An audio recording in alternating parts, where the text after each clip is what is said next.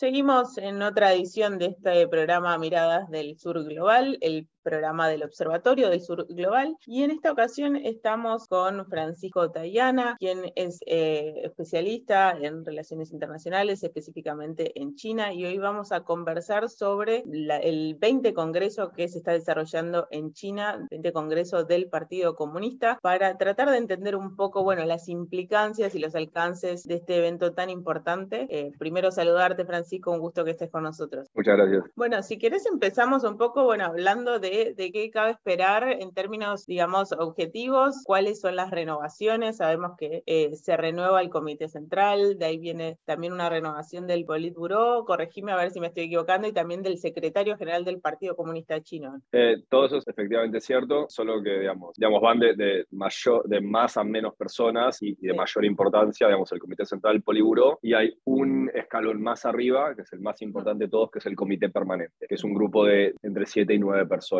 que son como los líderes máximos del país, dentro de ellos eh, el secretario general del Partido Comunista. Y ahí justamente viene la, la, cuestión de la renovación del mandato de Xi Jinping. Estamos, sabemos que en 2018 hubo un cambio, que si bien hasta el 2018 se permitían que los mandatos sean eh, por dos periodos, actualmente eso, digamos, abre la puerta, digamos, la expectativa ahora es la renovación de Xi Jinping por un tercer mandato. ¿Cómo se dio ese debate entonces para poder abrir esa posibilidad? Y porque se habla también la comparación con Mao, de que, de que se abre un periodo en el que la relevancia de Xi Jinping eh, alcanzaría, digamos, los niveles que tuvo Mao Zedong para la República Popular China. Bueno, justamente ahí viste en la clave de, por qué este congreso es tan importante y realmente histórico, porque lo que estamos presenciando de efectivamente reelegirse Xi Jinping, el, fin, digamos, de, un modelo político dentro de la República Popular China que se ha mantenido desde la temprana década de los 90. Para entender eso tenemos que hacer una breve revisión histórica de, qué fue exactamente lo que pasó. Y ahí, bueno, eh, como vos bien mencionaste, digamos, en la historia china, de la historia de la República Popular, hay una figura que es eh, ineludible, que es la figura de Mao Zedong, el líder revolucionario que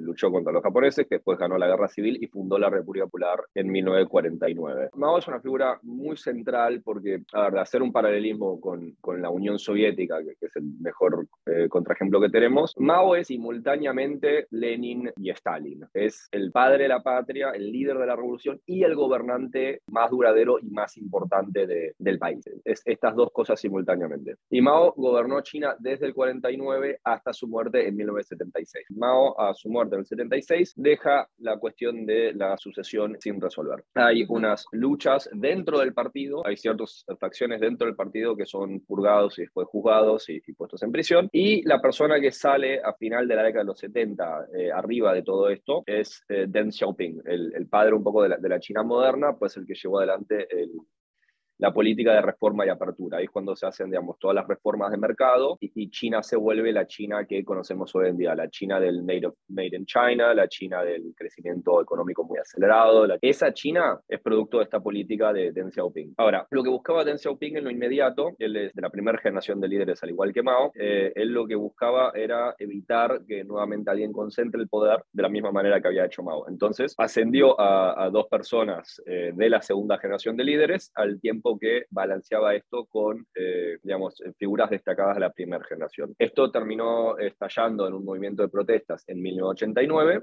Esa segunda generación de líderes cayó en desgracia por, haber adoptado lo que se vio como una actitud muy conciliatoria con, con el movimiento de protestas. Y en ese, ante esta crisis, Deng Xiaoping cambia nuevamente los parámetros y lo que hace es eh, instalar un modelo por el cual los nuevos líderes de China concentrarían tres cargos importantes por un periodo de dos mandatos de cinco años cada uno. Y esos cargos son presidente de la República Popular, secretario general del Partido Comunista y un tercer cargo que es menos conocido pero es muy importante, que es presidente de la Comisión Militar Central. Eh, digamos, y, al concentrar estos poderes, una persona ostentando estos cargos es eh, de manera indisputable, digamos, el líder de la República Popular China. Y acá eh, Deng Xiaoping no solo nombró un sucesor, ya de la tercera generación de líderes, Jiang Zemin, que gobernó durante la década de los 90, sino que también, aún en vida, nombró al sucesor de su sucesor, un hombre llamado Hu Jintao, que gobernaría durante los años años 2000. Estas transiciones se dieron eh, sin grandes problemas, pero a lo largo de la década de, los 2000 se, empezó a identificar, digamos, un cierto problema,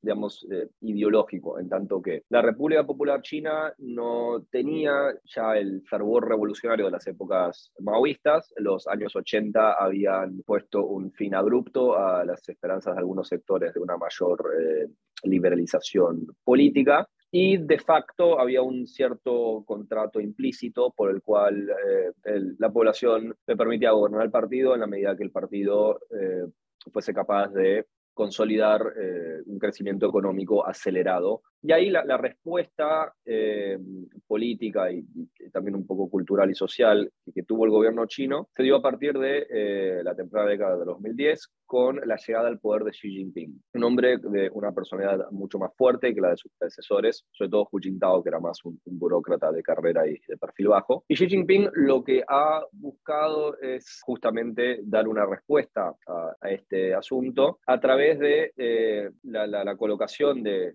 de toda la experiencia socialista china, no como una ruptura con el pasado, sino que al contrario, un capítulo más en la larga historia milenaria china desde su época clásica y su época imperial. Y esto supone además una cierta infusión del socialismo con características chinas con el nacionalismo chino, que es una fuerza eh, bastante potente eh, en el conjunto de la población. Eh, digamos, ¿de qué hablamos cuando hablamos de la doctrina de pensamiento de, de estos líderes, ¿no? de la doctrina de, de con respecto al socialismo, eh, cuáles son las implicancias y los alcances para que lo podamos entender desde acá, no para hacer un para, nada para hacer un paralelismo, porque sería totalmente errado, sino para tratar de encontrar eh, algunas líneas de entendimiento para alguien que por ahí no está tan familiarizado, cómo podemos entender, digamos, cuál es la importancia de estos, de estas doctrinas que, de la que se habla también, de la doctrina de Xi eh, y en, en cuanto al socialismo. Bueno, digamos, ahí la República Popular China, digamos, tiene un sistema marxista-leninista eh, desarrollado eh, con, muy cercanamente basado en el, modelo soviético en cuanto al desarrollo de, la organización del partido, la organización del Estado, eh, el rol del, partido sobre, la economía a pesar de su reforma de mercado. Hay una diferencia fundamental entre lo que fue la experiencia soviética y lo que ha sido la experiencia china, que es que la revolución bolchevique, es decir, la revolución rusa, fue fundamentalmente una revolución anticapitalista. Por el contrario, la revolución china es fundamentalmente una revolución antiimperialista. La pregunta de qué solución se le puede dar a este problema, qué modelo político y económico se puede adoptar en función de la defensa de, de China como civilización.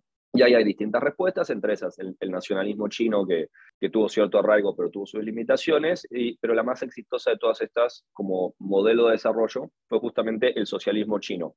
A lo largo de casi 25 siglos, siempre eh, fuera de, de, periodos muy concretos de colapso interno, siempre ha estado entre los dos o tres países más importantes del mundo importantes del partido chino y también eh, por lo cual eh, Xi Jinping ha podido construir el liderazgo que ha podido. Eh, otro dato que es importante tener en cuenta es que estamos actualmente en lo que podemos llamar el periodo entre centenarios. El año pasado se cumplió el primer centenario importante, que fue el centenario del Partido Comunista Chino. Y ahora se abre un periodo hasta el 2049, año en el cual se cumplirá el centenario de la República Popular China. Es decir, que China se vuelve un país desarrollado, lo que comúnmente podemos determinar un, un país de primer mundo, digamos. Y ahí justamente mencionas una fecha clave, un momento en que quizás hemos hablado en, otro, en otra oportunidad con la con la disputa que se está desarrollando actualmente en torno a la, la, idea de, bueno, una sola China, el conflicto con Taiwán. Digamos, después del Congreso, ¿cabe esperar algún tipo de pronunciamiento con respecto a esto o simplemente se mantiene, digamos, la decisión de, de, dos modelos, una China? Eh,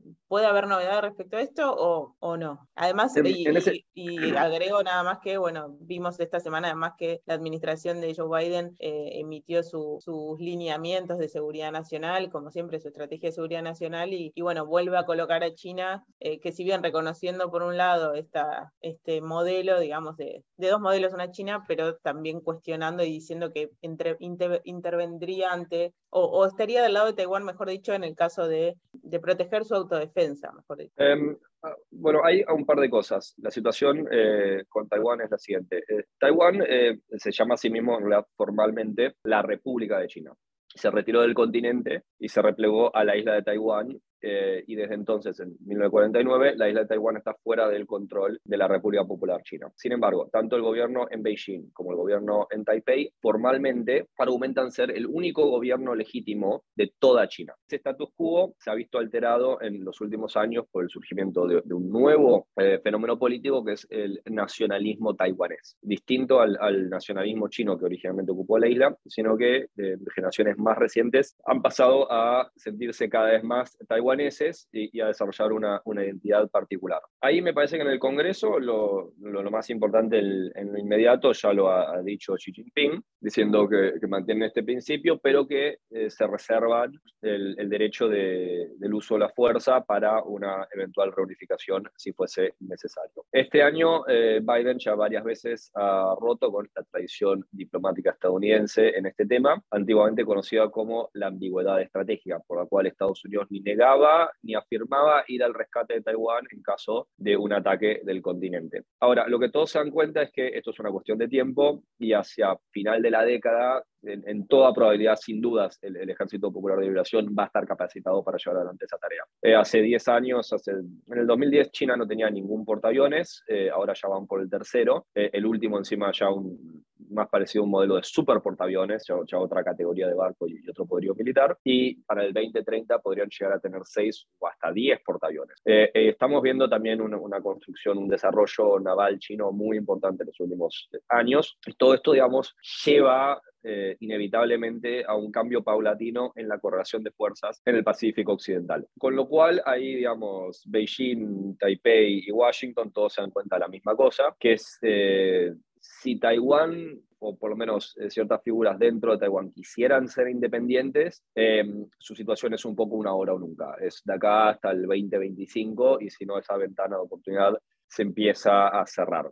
El caso de Taiwán diría que es la hipótesis de conflicto más importante y más delicada que tiene China. Quería preguntarte la última, Francisco, con respecto bueno, a esto que, nos convoca, que es también principalmente el, 20 Congreso del Partido Comunista, eh, quizás ya más una cuestión social, ¿no? Si, la población en general es algo que, sigue lo que está sucediendo en el Congreso, es algo que pasa lateralmente. Eh, también hubo algunas noticias de protestas, pero nada muy masivo. O sea, ¿cómo, ves vos la repercusión en, en, la población en general de, este evento tan importante? Eh, bueno, sin, sin, duda la población sigue este evento porque el Congreso es el equivalente a, mm, en nuestro sistema a las elecciones presidenciales, digamos. Es el evento político regular más importante que se tiene en el calendario. Bueno, por, lo que explicamos anteriormente, sin duda es un Congreso muy histórico, pero además es un congreso en el cual eh, el pueblo chino y también el mundo están a la espera de ver si hay algunas indicaciones en cambios de política o cambios de rumbo. Particularmente el tema más